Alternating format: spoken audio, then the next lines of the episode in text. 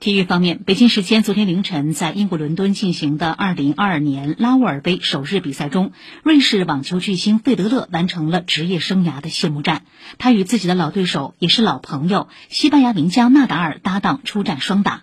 两位前世界第一，尽管饱受伤病困扰，体能也不及更加年轻的对手，但仍战至决胜盘才以一比二告负。比赛结束的讲话中，费德勒数次哽咽。很荣幸能打网球，和朋友们打了这么多年，今天在这里结束，这是一段完美的旅程，我愿意从头再来一遍。费德勒的妻子和他曾经的对手纳达尔都眼含热泪。纳达尔说：“费德勒退役，也就意味着我职业生涯中非常重要的一部分结束了。”和他的比赛，无论胜败，都是我生命中的重要时刻。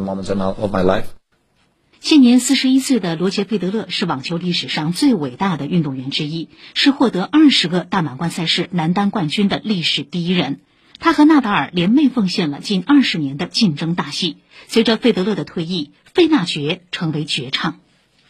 此前两连胜的中国队，昨天在二零二二年女篮世界杯小组赛第三场比赛中，以六十三比七十七不敌卫冕冠军美国队。中国队二十六号迎战波多黎各队。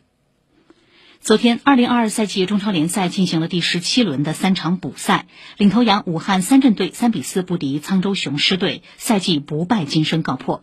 排名第二的山东泰山队四比零横扫深圳队，积分迫近榜首。另一场比赛中，大连人队主场二比二战平北京国安队。